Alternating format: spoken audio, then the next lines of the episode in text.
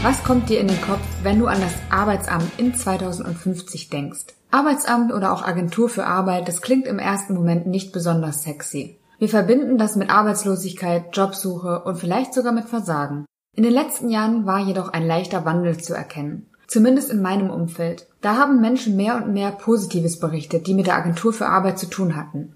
Da kamen dann Sätze wie, ich wurde gefragt, was ich gern machen möchte, ich habe ein Coaching-Kontingent bekommen oder ich habe eine echt coole Weiterbildung in Zukunftsfeldern machen können. In Corona-Zeiten hat die Agentur für Arbeit noch einmal eine andere Bedeutung bekommen. Nachdem wir über Jahre einen wirklich florierenden Arbeitsmarkt hatten, kam jetzt der Dämpfer. Corona beschleunigt dabei die Veränderungen, die durch die Digitalisierung ohnehin früher oder später auf uns zugekommen wären. Remote-Arbeiten, der Wegfall von Jobs, die automatisiert oder digitalisiert werden können und die Notwendigkeit zum Lernen und dem Umgang mit Komplexität. Eine Frage, die daraus resultiert? Was ist eigentlich Arbeit? Die Rolle der Agentur für Arbeit muss sich verändern. Wie könnte das Arbeitsamt der Zukunft aussehen? Eileen und ich nehmen dich in dieser Folge mit in das Jahr 2050 und statten dort dem Arbeitsamt mal einen Besuch ab. Hallo Janike, ich freue mich, dass wir heute wieder eine Folge aufnehmen, weil das Thema ja schon lange auf unserer Wunschliste, glaube ich, steht, nämlich das Arbeitsamt der Zukunft oder Jobcenter der Zukunft, je nachdem, was da aktuell so der richtige Titel ist. Genau, also so ein bisschen dieses Thema, ähm, wie könnte denn eigentlich das Arbeitsamt in 20, 30 Jahren aussehen? Welche Rolle nimmt es eigentlich auch ein für uns, ähm, was natürlich auch die Auseinandersetzung mit dem Wort Arbeit an sich und vielleicht auch mit anderen Ländern bedeutet. Genau, woran, Janike, vielleicht als erste Idee, denkst du denn überhaupt bei dem Wort Arbeitsamt? Also was für Gefühle kommen dir da überhaupt hoch? Ja, also auf jeden Fall keine guten. So, das ist der erste Impuls. Also wenn wir jetzt nochmal aus der Welt der Arbeit denken, wo Sicherheit das höchste Gut war und dieser diese eine Karriere, die man dann lange Zeit einfach weiterverfolgt, da war ja das Thema Arbeitslosigkeit einfach nicht gern gesehen. Und ähm, das war irgendwie so ein arbeitslos zu sein, wenn ich mich richtig erinnere, war immer so ein rotes Tuch, ähm, mhm. zeugte von Scheitern. Und ja, das löst es eigentlich auch bei mir aus immer noch. Witzigerweise, also mein Papa war auch zwischendurch mal arbeitslos und ähm, da weiß ich, da ging es ihm einfach immer richtig, richtig schlecht. Das ist echt für die Psyche und im Vergleich mit anderen nicht cool. Meine erste Berührung mit dem Arbeitsamt war, glaube ich, nach dem Abi, ähm, wo ich irgendwie hingehen musste und beweisen sollte, dass ich mich ein paar Mal beworben habe. Echt? Warum das denn? Ich glaube, weil ich ein Jahr zwischen Schule und Studium hatte, wo ich quasi ausbildungssuchend war, aber ja nicht direkt arbeitslos. Ich weiß es gar nicht mehr genau. Aber ja, das war so meine Berührung und mittlerweile hat sich mein Verhältnis auch so ein bisschen geändert. Also ich fand es früher auch ganz schlimm und ganz unangenehm. Jetzt als Unternehmerin gucke ich natürlich ganz anders auf das Thema, ja, Arbeitslosenversicherung und Absicherung und würde vielleicht auch jetzt gerade vor der aktuellen Krisenlage sagen, hey, was ist eigentlich das Schlimmste, was mir gerade passieren kann in dieser Corona-Krise, in der wir uns aktuell auch in der Podcast-Folge befinden? Hm, das Schlimmste wäre, dass ich Hartz IV bekomme tatsächlich. Und da muss ich sagen, sind wir vielleicht ein bisschen besser dran als viele andere Länder, wo es solche Abfangsysteme überhaupt gar nicht gibt. Ne? Ja, ich finde es total schlimm, was gerade in Indien zum Beispiel los ist, wo dann die Tagelöhner weder Geld bekommen noch essen ähm, mhm. und jetzt mhm. wieder ähm, irgendwie zu Fuß nach Hause laufen oder am Busbahnhof warten. Ja, finde ich echt schlimm, was da alles gerade so los ist. Ja. Da haben wir es echt schon gut erwischt.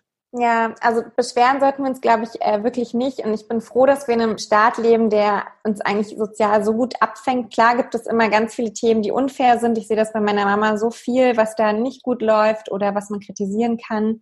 Aber so, ähm, ja, im globalen Vergleich ist es, glaube ich, noch eine ganz gute Institution. Aber dennoch scheint sie ein bisschen verstaubt wir hatten ja auch vor, die Folge schon zu besprechen, bevor eigentlich die Corona-Krise da war. Ne? Da hatten wir schon gesagt, so, oh, ähm, sich mal überlegen, wie sieht eigentlich so die Arbeitsagentur, das Arbeitsamt, was auch immer, in 20, 30 Jahren aus? Äh, hat es da die gleiche Rolle wie heute? Ist natürlich aufgrund der ähm, Krise jetzt nochmal spannender, sich das anzugucken, weil, wie man ja sieht, es haben, glaube ich, am Freitag hat die IBB das Portal eröffnet, wo man sich seine ähm, Berliner Grundsicherung von 5000 Euro, ich, Grundsicherung ist ein falsches Wort, aber seine Soforthilfe beantragen kann für Kleinstunternehmen, Solo, äh, Selbstständige und so weiter. Und ich glaube, viele Freunde waren in Warteschlange Nummer 45.000. Also da ist anscheinend ganz viel, ganz schnell passiert. Warum habe ich das erzählt? Weil ähm, ich damit zeigen möchte, dass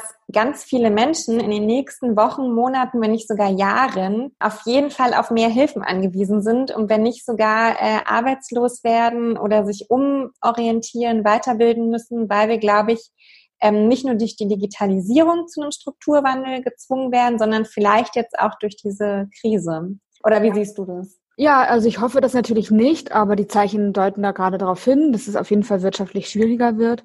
Und das, was passieren wird, also ich meine, ich weiß es ja auch nicht, ne? Aber das, was glaube ich klar ist, ist, dass viele Menschen sich umorientieren werden müssen.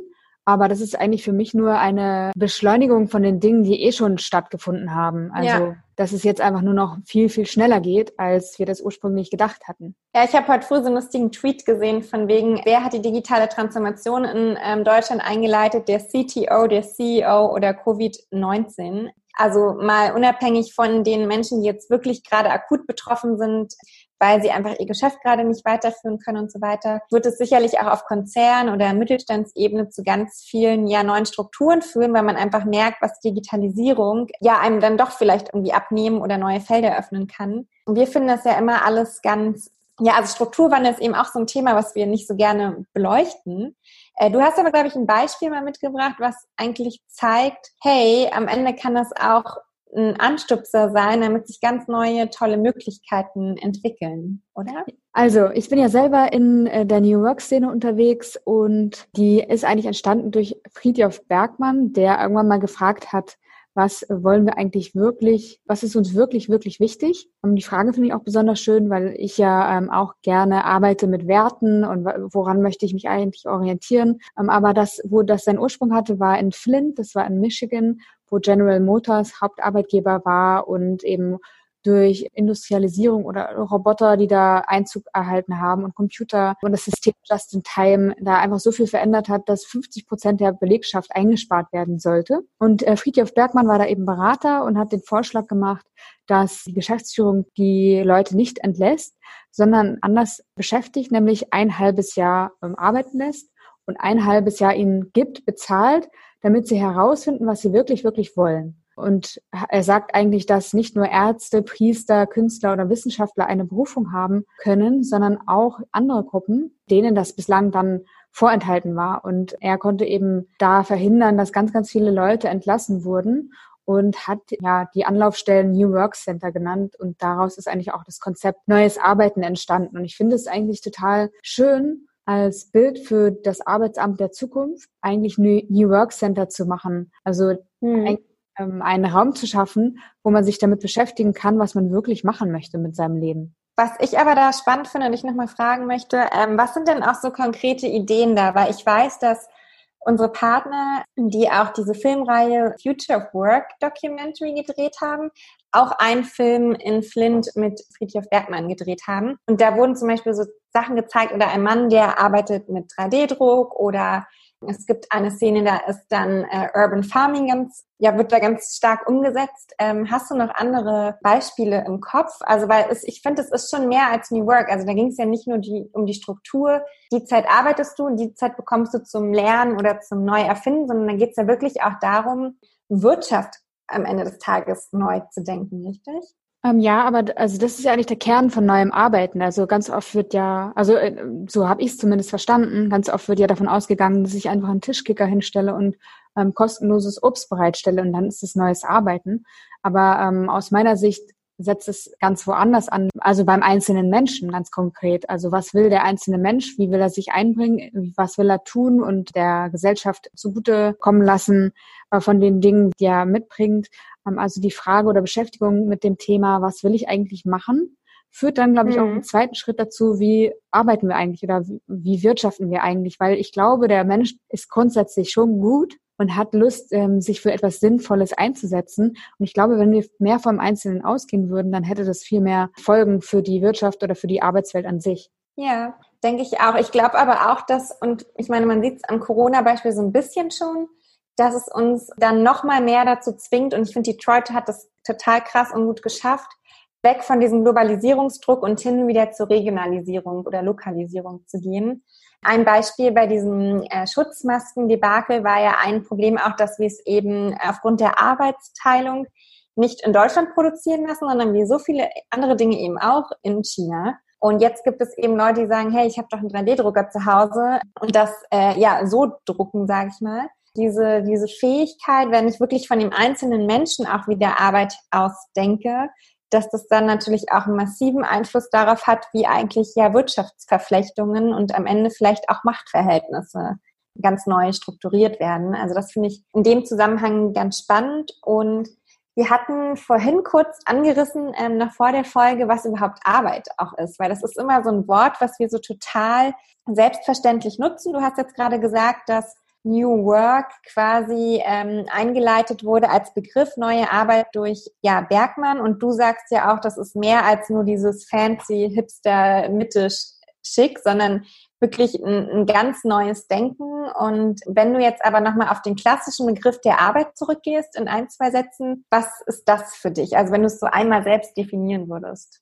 Also im Moment ist es noch etwas für mich, wofür man bezahlt wird und mhm. womit man seinen Lebensunterhalt sichert. Und in meinem Fall ist es so, dass ich das auch noch gerne tue und dass ich sozusagen meinen Beitrag dazu leisten kann, dass die Welt damit sogar noch besser wird, als sie ist oder also in, in meinem Sinne zumindest.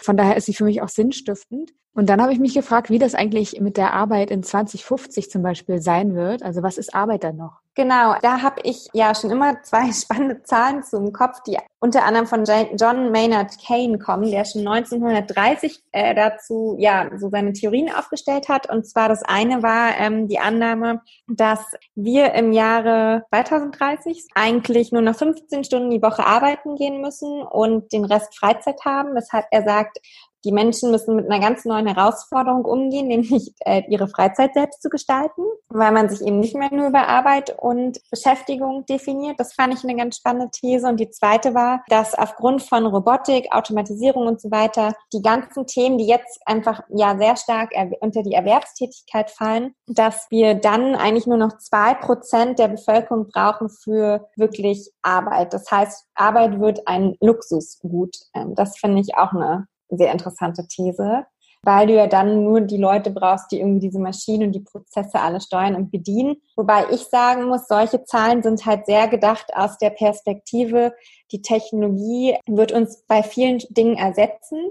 Und wir merken ja jetzt schon, dass dieses Ersetzen auf keinen Fall stimmt, sondern sich ja immer auch ganz neue Felder ergeben, beziehungsweise Felder, von denen wir dachten, sie können ersetzt werden, gar nicht ersetzt werden können. Also alles das, wo der Mensch auch im Vordergrund steht. Das kann ja nicht von einem Roboter ersetzt werden. Und man sieht es ja gerade jetzt auch in der Krise. Sicherlich könnte man diese ganze Versorgungsthematik auch durch äh, Robotik und so weiter lösen, aber dieses ganze Thema Pflege oder auch Bildung, das sind keine Themen, die ohne den Menschen auskommen. Deswegen glaube ich, für die wird es immer auch Arbeit und bezahlte Arbeit vor allen Dingen geben. Also das sind so zwei Zahlen, die ich zu dieser Zukunftsfrage immer im Kopf habe. Okay, aber wenn ähm, es trotzdem, also glaubst du, dass es trotzdem weniger Menschen in Arbeit geben wird, in bezahlter Arbeit oder glaubst du, das wird so bleiben? Ja, ich glaube, man muss sich nochmal damit beschäftigen, was Arbeit eigentlich ist. Und zwar erst die letzten Jahre ist ja auch so eine Entkopplung von Arbeit und Beschäftigung. Also wir hatten das letztens schon besprochen anhand, äh, anhand des Beispiels von Katharina Bruns, ähm, Work is not a Job dass Tätigkeiten, die eben gemacht werden müssen, damit der Staat irgendwie läuft und bestimmte Dinge oder die Dinge, wo wir auch Geld für kriegen, Erwerbstätigkeit, dass das nicht gleichgesetzt ist mit dem Thema überhaupt arbeiten zu gehen oder an irgendwas zu arbeiten oder einer Berufung zu folgen und sich zu verwirklichen oder etwas Schöpferisches auch zu schaffen. Also das ist ja muss nicht gekoppelt sein und trotzdem kann aber am Ende ein, ein Mehrwert rauskommen. Aber ich habe mal so ein paar Definitionen mitgebracht. Ich kann da sehr empfehlen die Brand 1 Ausgabe von 2017 zum Thema Zukunft der Arbeit. Die kann man bestimmt noch online kaufen, weil da waren ganz tolle Impulse drin und auch unter anderem mit dem Kolumnist Wolfgang Lotter. Und äh, ich habe als eine sehr klassische Definition von Arbeit äh, gefunden, es ist eine zielgerichtete, soziale, planmäßige, bewusste körperliche und geistige Tätigkeit. Also ich glaube, da würden wir uns einigen, dass dass das ist, ne? auch bei dem, was wir tun. Also wir sind irgendwie auf ein Ziel gerichtet, es ist sozial, wir planen es irgendwie auf bestimmte, wenn nicht Zeitfenster wir machen es bewusst und es ja verfolgt sowohl körperliche als auch geistige Tätigkeiten. Aber nach der Definition müsste es ja nicht unbedingt das sein, womit ich auch mein Geld verdiene. Also das könnte jetzt zum Beispiel auch eine Ehrenamtstätigkeit sein. Und das wäre dann eigentlich ja auch Arbeit. Und woher kriege ich dann mein Geld? Genau, das ist dann was anderes. Es ist halt keine wie sagt man, ähm, Beschäftigung, wo ich ähm, entlohnt werde für. Aber Arbeit, also auch Lernen oder für einen Abschluss lernen, ähm, hat ja genau die gleichen Komponenten, die ich gerade vorgelesen habe. Das wäre dann quasi auch Arbeit. Also steht Arbeit quasi noch über dem Arbeit und Geld verdienen. Genau, aber da komme ich vielleicht zu dem zweiten Punkt und zwar stand da auch drin, dass es sich eigentlich bei Arbeit um einen unmittelbaren Prozess zur Existenzsicherung durch die Auseinandersetzung des Menschen mit der Natur handelte. Das finde ich auch ganz spannend, weil wenn wir noch überlegen, bevor es Geld und Tauschwirtschaft und so weiter gab, war Arbeit ja was, keine Ahnung, in der Steinzeit, wo der Mensch wirklich was dafür tun musste, seine Bären sammeln, seinen Tiger erlegen oder sein Feuer anzünden, wo er wirklich mit der Natur im, der, im Ausgleich oder im, ja, irgendwie in der Kommunikation war, um sich seine Existenz überhaupt sichern zu können. Ne? Also das finde ich auch eine ganz, ganz spannende Idee. Und ich kann einfach mal weiterlesen, du kannst ja dann Stopp sagen, wenn es dir zu viel ist. Aber weiter steht da noch, äh, mit der zunehmenden Herausbildung der modernen Gesellschaft, also hier vor allen Dingen der Kultur und der Geldwirtschaft, was ich gerade angesprochen habe, vor allen Dingen aber auch durch die zunehmende Arbeitsteilung und Industrialisierung wurde Arbeit zunehmend mittelbarer. Das merken wir auch, dass wir oft gar nicht mehr an dem Ergebnis direkt ähm, beteiligt sind, sondern wir ein Rädchen in diesem ganzen langen Prozess sind. Und das ist, glaube ich, vor allen Dingen in solchen Berufen, die eben im tertiären Sektor oder in dieser ja, Wissensarbeiterbranche sind. Ja, und das ist auf jeden Fall auch ähm, oftmals für das zur Unzufriedenheit. Also es ist der mhm. Ursprung auch von Unzufriedenheit mit der eigentlichen ja. Arbeit, weil man gar nicht mehr weiß, was habe ich jetzt eigentlich äh, den ganzen Tag gemacht und wofür habe ich das, das gemacht. Ja, das finde ich auch total spannend. Das kommt ja aus der Glücksforschung, dass sich eben ähm, dass deswegen vor allen Dingen Berufe, die irgendwie so einen hohen Managementanteil haben, also wo sie Dinge irgendwie auch viel von A nach B schieben, ohne dass sie am Ergebnis selbst ähm, beteiligt sind, dass da vor allen Dingen eben dann diese Depression und dieses ausgebrannt äh, sein vorkommt, weil man eben ja nicht richtig weiß, wofür man die Dinge eigentlich macht. Das finde ich auch ganz interessant. Ja, ich habe vielleicht noch einen letzten Impuls dazu und zwar steht ja auch, und das finde ich äh, umso spannender, dass jede Epoche eigentlich eine eigene Definition Definition von Arbeit hat und die Antike und das Mittelalter hatten zum Beispiel eine, ähm, ja, eine Definition von Arbeit, die vor allen Dingen die ähm, sozialen und kulturellen Aspekte einbezog. Also es war der Dienst an der höheren Sache. Deswegen hat man zum Beispiel auch das Thema Philosophie. Ne? Also früher hatten die Philosophen ja total den, ja, die wurden total angesehen. Äh, und man hat das als Arbeit verstanden, was die machen, wo man sich heute oft daran ertappt oder sagt, so, oh, die Philosophen, was machen die eigentlich, diese Denker so, ne? Und man das gar nicht mehr als Arbeit bezeichnet früher war das aber total die wichtige Arbeit. Oder dann eben auch äh, zu Marx-Zeiten, wo man natürlich ganz klar dieses Arbeit ist ein reines Gut und als solches wird es auch behandelt. Und erst jetzt mit der Wissensgesellschaft, ja, da kommt eigentlich so diese Entkopplung Arbeit und Beschäftigung. Und ähm, Wolf Lotter sagt darin auch, und das finde ich so schön, das ist eine ganz schöne These oder eine Metapher, mit der wir auch überleiten können. Und zwar sagt er, dass jetzt quasi die Zeit ist, ein ganz neues Buch zu schreiben zum Thema Arbeit und sich mal komplett zu lösen, ohne Ballast sozusagen und äh, er auch sagt, die neue Arbeit ist längst da, nur die Kultur ist stur, alt und gaukelt uns etwas anderes vor. Genau. Und deswegen die Frage, wir reden ganz viel so im Alltag über New Work und über ein ja, neues Paradigma, wenn es um Arbeit geht. Aber wie könnte denn eigentlich ähm, diese Institution, Arbeitsamt, Jobcenter im Jahre 2050 aussehen? Ähm, wie müsste sie heißen? Wann würden wir uns dorthin wenden und so weiter. Ähm, das wäre doch vielleicht mal ganz spannend, kurz zu beleuchten. Hast du da vielleicht so ein paar Ideen im Kopf, wenn du jetzt überlegst und die Augen schließt, so, es ist Jahr 2050, äh, stehst irgendwie montags auf und ja, was kommt dir da so in den Kopf, wenn du dann an diese Institution, ich gebe ihr mal keinen Namen, denkst, die dich irgendwie beim Arbeiten und Lernen unterstützt? Also auf jeden Fall habe ich die Vision, dass ich ausschlafen kann. Hm, das ist äh, ganz klar ausgeprägt. Ähm, und dann stelle ich mir sowas vor wie so ein Hologramm Äh, also so ein Spiegel, keine Ahnung, mit dem ich dann kommunizieren kann. Weißt du, wo sich so, wie in diesen Krimiserien, wo man dann hin und her wischen kann in der Luft, wo dann so Dinge erscheinen. Mhm. Ähm, also wenn ich eine Frage habe, sozusagen, die die Arbeit betrifft, oder ich weiß nicht, wie es äh, weitergehen soll, weil ich habe immer nur, nur noch kurzzeitigere Projekte ähm, und dann kann ich da jemanden anrufen, der mir hilft und der ist dann sozusagen als Hologramm in meiner Wohnung oder in meinem Büro, wo auch immer und sagt dann quasi, welche, welche Möglichkeiten es gibt, mit meinen Fähigkeiten und Interessen und Werten mich einzubringen, um was Gutes zu tun. Und ob das dann bezahlt ist oder nicht, ist auf jeden Fall eine Frage, die mich auch beschäftigt, aber da habe ich keine Antwort. Aber auf jeden Fall ist für meinen Unterhalt gesorgt. Entweder auf die eine Weise, dass ich bezahlt werde für das, was ich tue, oder eben durch ein Grundeinkommen. Das ist da sozusagen gesichert. Ja, spannend. Ja, diese Grundeinkommensdebatte ist ja auch nochmal so ein Feld für sich. Will ich jetzt gar nicht eröffnen, aber es ist interessant, du guckst eher so aus der technologischen Perspektive. Ich habe nämlich tatsächlich eher gedacht oder gleich so ein Bild im Kopf gehabt, wie das bei ähm, Bergmann war. Und zwar, dass es eben nicht mehr dieses eine Amt gibt, sondern in meinem Kiez oder auf jeden Fall in einem kleineren Wirkungskreis,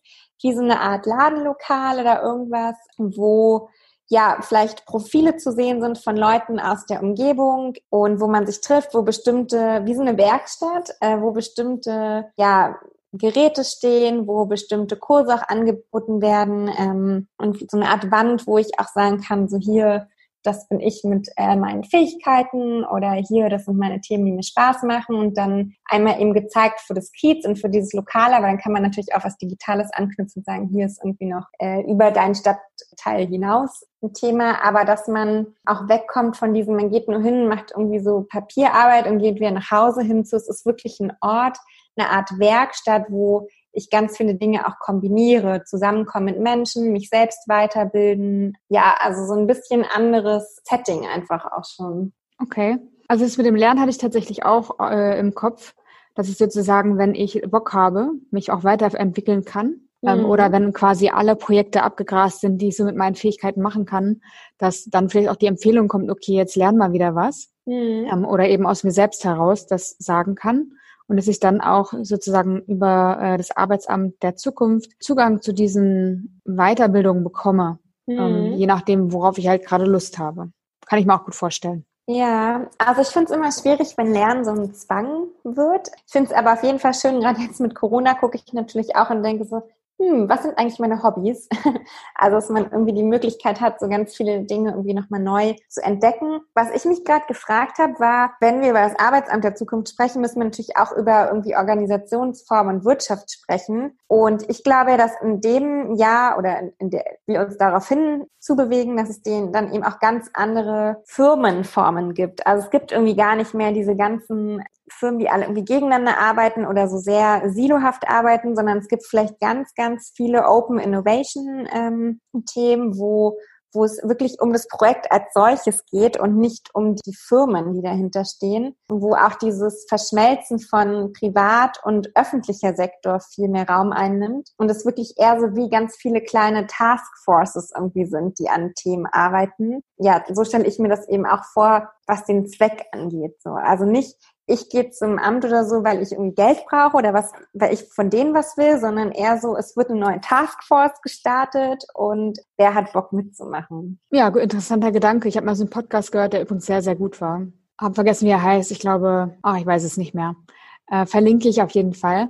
Wenn ich ihn wiedergefunden habe, da ging es darum, Geschichten gegen, gegen den Hass zu erzählen, also positive hm. Geschichten. Äh, super, hm. super gut gemachter Podcast.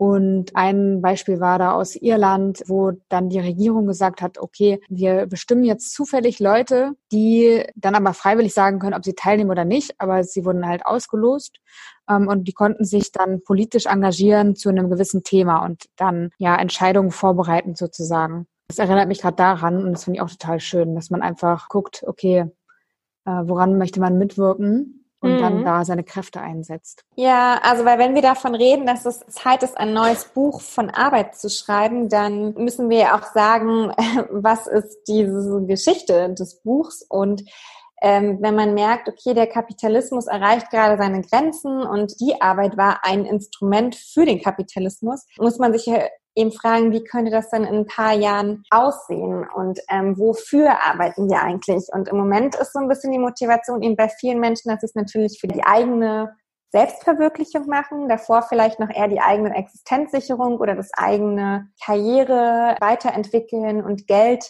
horten, damit man irgendwie so ein gutes Leben hat. Aber man fragt ja nicht so richtig nach dem gesellschaftlichen Zweck. Und ich glaube, wenn wir uns angucken, Klimawandel, ähm, Entfremdung, in Natur, Mensch und Politik, dann wird es in Zukunft, glaube ich, viel, viel wichtiger, dass wir uns fragen, all die Organisationen, die wir haben, all die Firmen, all die Betriebe, all die Freelancer und Freiberufler, worauf zahlen die eigentlich ein? Also wofür arbeiten wir? Wo entwickeln wir uns eigentlich auch als Gesellschaft hin? Auch da finde ich dieses Beispiel der, der Schutzmasken aktuell so interessant, weil äh, eigentlich haben ganz viele Firmen gerade äh, einfach Autos gebaut, weil damit machen sie halt ihr Geld. Ähm, jetzt müssen sie natürlich einmal umschwenken auf Mobilität, weil wir haben gemerkt, so mh, hm, äh, Leute werden in Zukunft vielleicht eher äh, Mieten oder andere Mobilitätsformen nutzen als Autokauf. Und man merkt aber, okay, jetzt haben wir aber einen gesellschaftlichen Bedarf an Schutzmasken, also stellen diese Firmen eben Schutzmasken her. Und was dahinter steht, ist, wir wollen, dass kaum ja, Menschen sterben in dieser Krise und wir äh, gut weiterleben können. Und das zeigt ja auch so eine gewisse Flexibilität und dass wenn es starke Zielbilder gibt, wir es auch schaffen, gesellschaftlich mit unserer eigenen Arbeits- und Innovationskraft darauf einzuzahlen. Und das finde ich einen ganz wichtigen Punkt, dass dieses Arbeitsamt vielleicht auch so ein bisschen mitdefiniert oder ein Zielbild vorgibt, wofür gehen wir eigentlich arbeiten? Also wir als Gesellschaft, nicht ich als Eileen oder Janike, sondern wirklich, wohin zahlst du gerade ein mit deiner Lebensenergie und Lebenszeit? Findest du Kapitalismus per se schlecht? Nee, also ich glaube, man muss halt ganz ehrlich sagen, wir wären nicht in dieser privilegierten Welt, wenn es sie nicht gegeben hätte. Also, und was geschehen ist, ist geschehen. Auch das kann man nicht ändern. Und das Kontrastprogramm Sozialismus hat ja auch nicht so ganz geklappt bisher. Ich glaube nur, dass der Ansatz, dass es immer lineares Wachstum geben muss, komplett falsch gedacht ist, sondern Wachstum auch anders gedacht werden kann und vor allen Dingen auch muss. Also deswegen bin ich auch ein großer Fan der ähm, Kreislaufwirtschaft zum Beispiel aktuell. Und ich glaube, wir werden jetzt einfach gezwungen, anders zu denken und finde schon, dass wir den Kapitalismus jetzt in vielen ähm, Stellen umdenken müssen. Ähm, ich würde ihn jetzt aber nicht komplett ja verschreien, sondern wir müssen ihn jetzt einfach umgestalten. Ja, ich bin da nämlich neulich in eine Diskussion geraten ähm, und konnte gar keinen, also ich ja kein Fazit genau ziehen, wie genau es denn jetzt aussehen könnte, weil es finde ich furchtbar komplex ist. Ähm, hm, und ähm, ja, genau, da eben auch also, die Frage herrührt, was ist eigentlich Arbeit ne, und wird sie jetzt bezahlt mhm. oder nicht und äh, wie ist es mit den Robotern, wenn die was erwirtschaften, werden da Steuern gezahlt oder wer kann eigentlich jetzt Reichtum anhäufen, wenn die Arbeit es nicht mehr ist, äh, über die wir das machen können. Ähm, also, also da steckt so viel hinter, ne? Ist es, aber ich meine, wenn wir jetzt gucken, ähm, das ist ja diese Kritik, da machen wir noch mal eine extra Folge zu. Auch wieder hier, bestes Beispiel, wer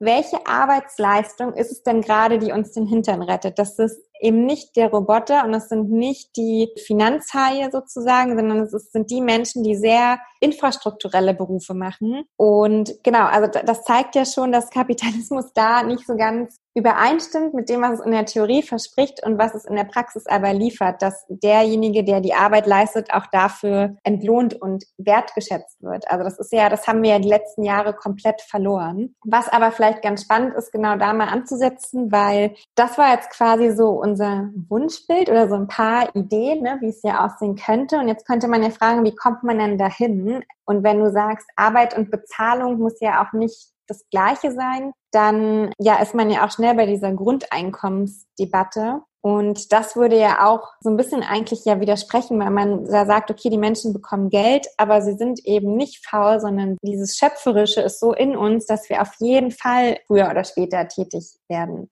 Weißt du, was ich meine? Ähm, ja, ich glaube das auch. Also ich glaube nicht alle, aber die meisten. Ähm, mhm. die würden schon was machen. Es gibt ja auch dieses Buch, Die Arbeitslosen von Marienthal, wo dann einfach festgestellt wurde, also schon uraltes Buch, ähm, mhm. aber dass, wenn die Arbeit fehlt, einfach ein wesentlicher Teil von uns fehlt, sozusagen sich engagieren zu können, gebraucht zu werden, für etwas da zu sein. Und genau, das ist schon ein wesentlicher Faktor. Von daher glaube ich auch, ja. dass äh, wir von uns heraus schon was tun würden und uns schon einsetzen ja. würden. Also ich finde es ähm, in dem Zusammenhang auch spannend. Ich habe gerade, also erstmal kann ich dazu sehr empfehlen, Utopie für Realisten von Rutger Bregmann, der das da sehr gut auch an Beispielen zeigt, dass Grundeinkommen funktioniert. Das erste und das zweite ist, ich habe gerade gelesen, nochmal die Kunst des Liebens von Erich Fromm, vielleicht vor Jahren schon mal gelesen, jetzt nochmal rausgeholt. Und er schreibt eben ganz viel ähm, von dem Schöpferischen. Und ich glaube, dass wir eben da auch schaffen müssen. Diesen Begriff der Arbeit ist eigentlich vielleicht eine Worthülse. Da ist ja eigentlich gar nichts hinter, sondern es gibt den Mensch und es gibt den Akt des Schöpferischen. Und das kann ja alles sein. Es kann sein, dass ich ein Künstler bin und male und natürlich am Ende damit irgendwie Geld verdienen sollte. Das kann aber auch sein, sowas wie du, dass du Menschen inspirieren und begeistern möchtest, ihren eigenen Lebensweg zu finden. Und es kann aber auch sein, dass jemand sagt, geil, ich möchte das beste Steuermodell der Welt ausarbeiten und das ist sein schöpferischer Beitrag. Also von diesem Begriff der Arbeit vielleicht auch wegzukommen und mehr an diesem Schöpferischen zu denken. Das ist so ein Impuls, der mir einfällt und äh, wo ich jetzt ja, bin von diesem Übergang von der, der utopischen Welt, die wir eröffnet haben, zum heute, mal ganz stark zu hinterfragen, ob das Arbeitsamt und die ganzen Institutionen eigentlich die richtige Sprache vermitteln. Ich glaube, über Sprache kann man so viel schaffen. Ähm, also eine Idee auch von einer Partei war ja mal die Idee des Chancenkontos. Und das ist ein ganz anderes Wording als dein Auffangbecken für ein Jahr zum Beispiel, ne? sondern es ist dein Chancenkonto. Ein Jahr, wo du Geld bekommst, um dich umzuorientieren, um vielleicht einfach nur Mutter zu sein, einfach nur Oma, einfach nur was auch immer, was zu gründen, äh, oder man kann es ja auch nutzen, ein Jahr nach der Schule, um mal ein Jahr bezahlt Praktika zu machen. Das finde ich äh, total wichtig, das mal zu hinterfragen. Ja, und ein anderer Punkt könnte noch sein, dass das Thema Lernen einfach mehr gestärkt wird. Also das könnte, kann man ja auch heute schon machen. Mhm. Ich habe schon gesagt, ähm, dass das Arbeitsamt, ähm, das hat die SPD auch mal gefordert, ähm, nicht nur Bundesagentur für Arbeit, sondern auch für Qualifizierung wird. Und da könnte man heute eigentlich schon ansetzen. Und ich glaube, das wird auch schon gemacht, da Initiativen zu fördern, Weiterbildung zu ermöglichen. Ja, nur muss man da auch immer unterscheiden, finde ich, zwischen Weiterbildung, das wird und Qualifizierung für irgendwas. Also da ist dann wieder dieser Zweck drin und das Schöpferische zum Beispiel hätte ja keinen Zweck. Und das zweite, dieses Weiterbilden für irgendwas, ist halt auch schon wieder so sehr passiv. Also Lernen passiert ja oder wir sollten fördern, ein Lernen zu ermöglichen, was aus mir selbst herauskommt in der Motivation. Und ich finde, da ist es noch ein super weiter Weg von dem, was das Arbeitsamt und die ganzen Bildungsträger bisher da vermitteln, muss ich sagen. In Dänemark zum Beispiel haben die Menschen im Jahr zwei Wochen Weiterbildungsurlaub, der vom Staat sozusagen finanziert und unterstützt wird.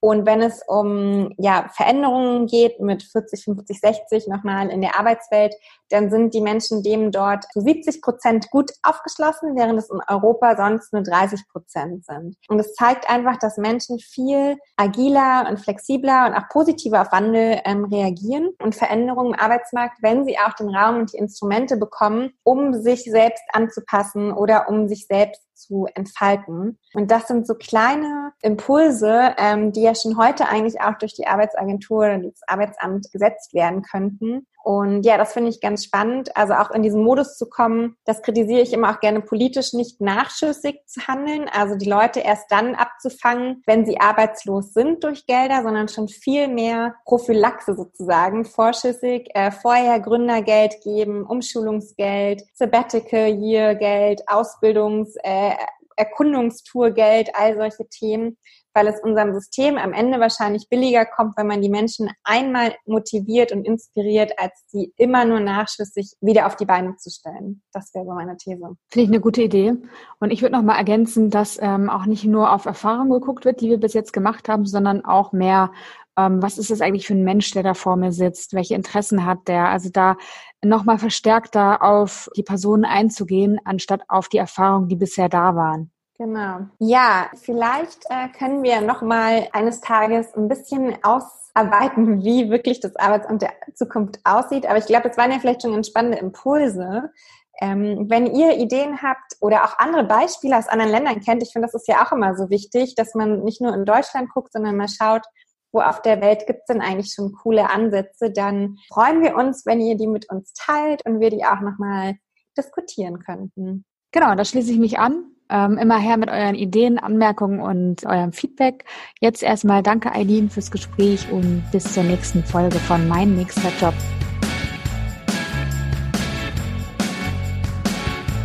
Mein Arbeitsamt der Zukunft ist technologisch geprägt. Ich habe ein Hologramm in meinem Wohnzimmer, also wenn ich will.